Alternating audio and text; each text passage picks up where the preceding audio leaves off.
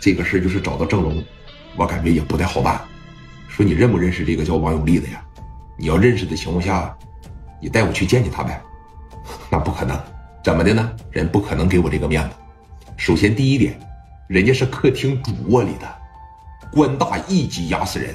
第二，老二找老大办事也好，摆事也好，这不合规矩。他们这个系统里边绝对不兴这个啊。那我不能眼瞅着我哥就这么没了吧？我这是你看着。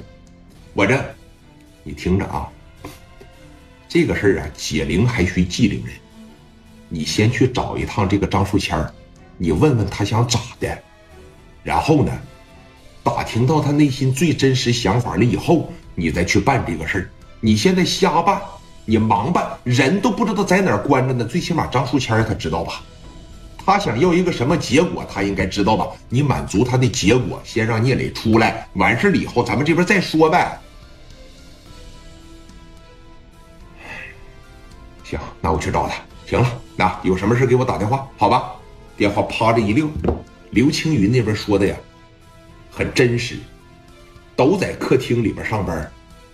那主卧的肯定是最大的呀，郑龙他是副卧的呀，他是客卧的呀，他不如人家王永利大呀，对不对？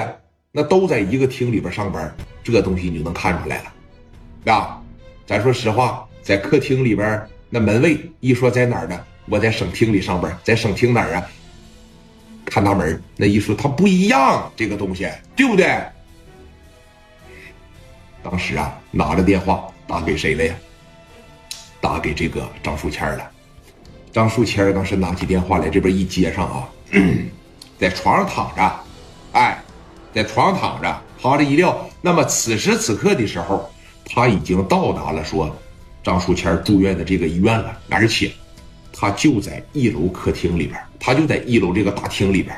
如果你要答应的情况下，我就上去；你要不答应，我就直接就走了。电话这边一拨上去，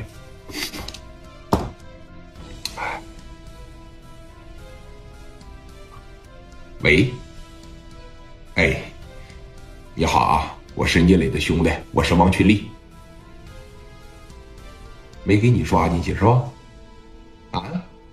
是不是没给你抓进去啊？我又没打你，抓我干啥呀？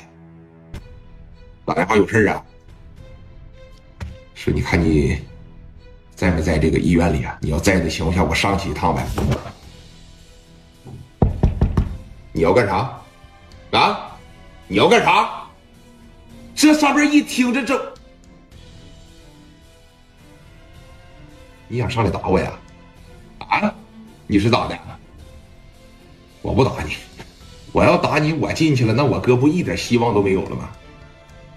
你让我上去啊！我也知道你在呢，见面我跟你聊两句，完事了以后呢，咱再说呗。你最好是他妈别整什么花花肠子，我告诉你啊，这一次我必须是下定决心了，听着没？啊，你上来吧。电话啪的一撂，张树谦还是决定见他一下子，但是你听着。王群力这个人很聪明，你只要见他一面，那这个事基本上啊就差不多了，我就能从你口里边套出来，现在我哥在哪关着呢，或者是你现在正在干啥？你现在呀走到哪一步了？那王群力当时这边这一上去嘛，你看来到三零幺这个房间，还敲了敲门啊。电话，哎，这门这一打开，把门啪的一关上，见了就有希望。俩人都在这躺着，瞅着天花板，在这干瞪眼。